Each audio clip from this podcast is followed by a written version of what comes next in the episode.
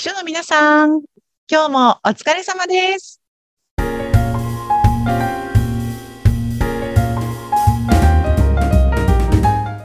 秘書の皆さん、こんにちは。秘書寮編集長、佐々木です。こんにちは。インタビュアーの山口智子です。えー佐々木さん、この番組では以前もうんおすすめの本をいくつか何冊か紹介しましたよね。うんうん。この後も本って読書ってされてますか？あ私、そうですね。結構あの、そんなにまとまった時間ではないんですけど、電車の中の移動時間だったりとか、ちょっと夜寝る前とかに少し読んだりとかは、ちょこちょことはするようにしています。あじゃあ割と普段普通に習慣化されてるんですね。あそうかもしれないですね。あのビジネス書みたいなのも読むんですけれども、私あの小説もあの読むかな。ええ最あ近の東野圭吾さんとか。東野さんはは止まらないですね、あれ読み出すと。あ、そうそうそうそう。ね、なんかあの気分転換になるのと、なんかちょっと脳の違う仕事をするときとは違う脳の部分を使う気がするので、確かに、そうですね。えーそう。やっぱりこの山口さんは？私ね、そんなに読む、ほ昔は結構読んでたんですけど、最近はなんか読まなくなって必要に迫られて、ね、何冊か読んだりバーって集中して読むことあるんですけど、そう、小説なんて本当に学生時代以来、とんとご無沙汰してるから、確かにあれ一回読むとすごく面白いんですよね。小説。一回読むとか、1ページ開いてパーって読むと止まらなくなって、本当に違そう脳の部分がこうね活性化されて、なんか割とリフレッシュになったりするから、ちょっと今そのね、感覚を思い出したから、ちょっと見習ってみようかなって思いましたね。なんか私もね、ここ数年、本当に学生時代ぐらいぶりに小説っていう発想が、もうなんか小説の存在すら 忘れているぐらい、ね、なんか毎年綾手直木賞とか芥川賞とかって話題になるのに小説から本当に離れた生活をしてしまってたんですけど、あの、お友達がこれすごく面白かったよって言ってね、貸してくれたんですよ。はい。で、それをきっかけに、あ、小説読むっていう時間の使い方があったなって思い出して、うん。そこからね、なんか、あの、ちょっと面白そうなやつを読むようにしています。え、あ、やっぱり紙で読む派ですか？電子書籍派ですか？私なんかあの、Kindle も持ってるんですけど、もう紙が好きで、うん。紙を買ってます。わかります。あの紙の感じいいですよね。そう。なんかどのぐらい左手に残っているか。で、な、なんだろう。ページ数が あとこれだけかとか、うんね、あの、本を読むって、こう字を追うだけではなくって、なんか、こう、感覚的なものもあるかなわかります。手でね、めくったりとか、ねあとなんかそうそうそうそう紙の香りだったりとかね。ね、うん。そうなんです。あやっぱり本を読む効能ってね、結構あるんでしょうかね。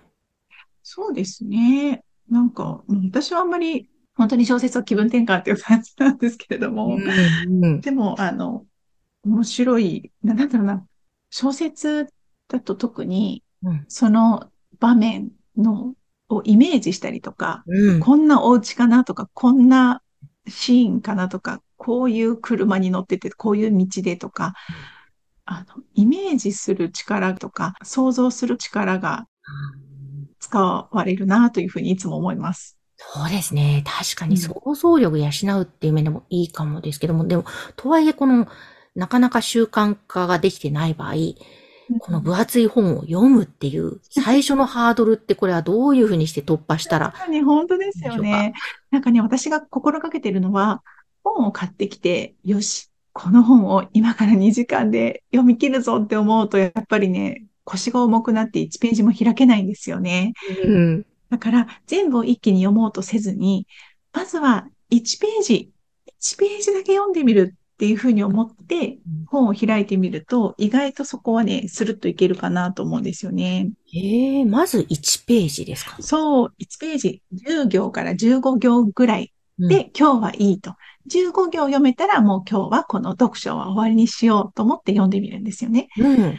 で、そうするとね、これあの、脳の仕組み、脳科学的に脳の仕組みらしいんですけれども、はい。脳って空白を嫌うんですよね。空白ができることを嫌う。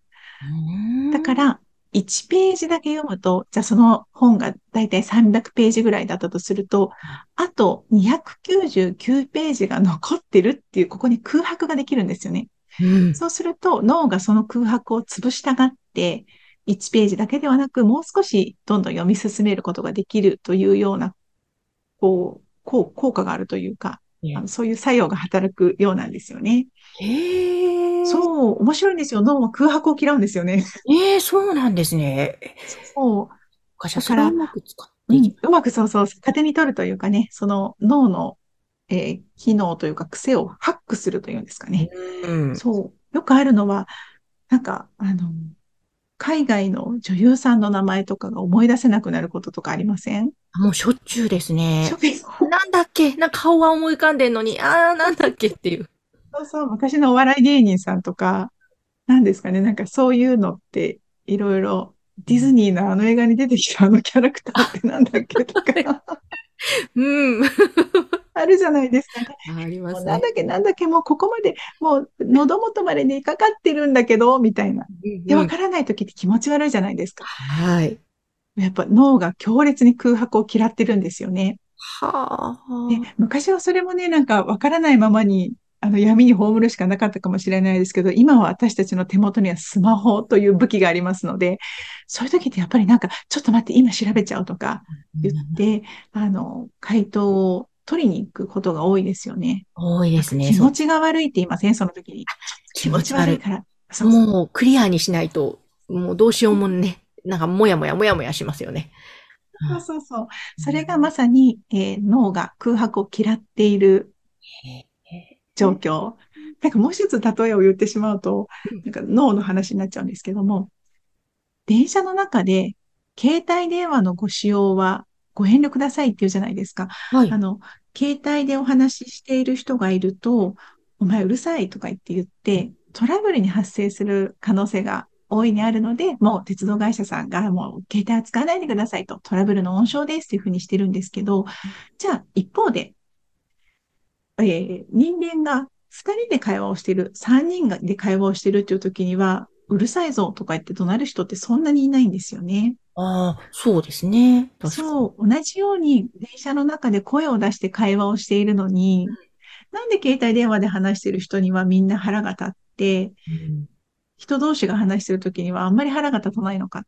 うんこれも脳が空白を嫌っているっていう現象の一つで、ええ携帯電話で話している人の声は聞こえるんですが、その携帯の向こうにいる人が何を喋ってるかっていうのが、隣に座っている人はわからないんですよね。あ、そうですね。そう。これがね、脳が空白ができてしまって気持ちが悪いんですよね。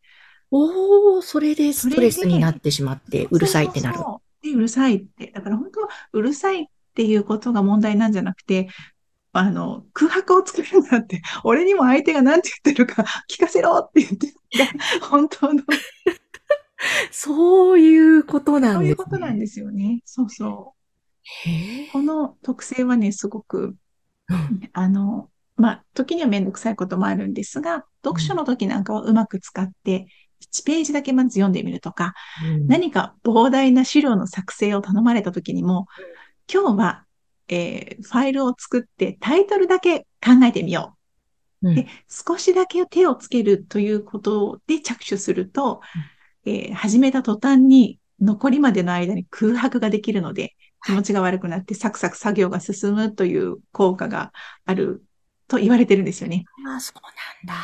そう。だから、何かめんどくさいなと思ったことは、ちょっとだけ、まずは手をつけてみるというのをね、ぜひお勧めしたいです。わかりました。ちょっと、まずは本で試してみたいですね。まず1ページ。1ページだとね、うん。結構ハードル低いですから、できますもんねそう。そうそうそう。あ、山口さんもなんかそういう東野圭吾さんとか、ちょっと軽めに読めるやつから、小説もぜひ。ほんと久々に、ちょっとね手に取ってみたい気持ちになりましたね。そうそうそう。うん。ぜひ気分転換に。ですね。ぜひ皆さんもはい参考になさってください。うん。はい。そして、秘書リオのホームページはこの番組の概要欄に掲載しております。また、佐々木さんは EP カレッジというスクールも開講しております。そういった情報などもぜひゲットしてください。はい。今日もありがとうございましたあ。りがとうございました。この番組は秘書さんのためのお花屋さん青山花壇の提供でお送りいたしました。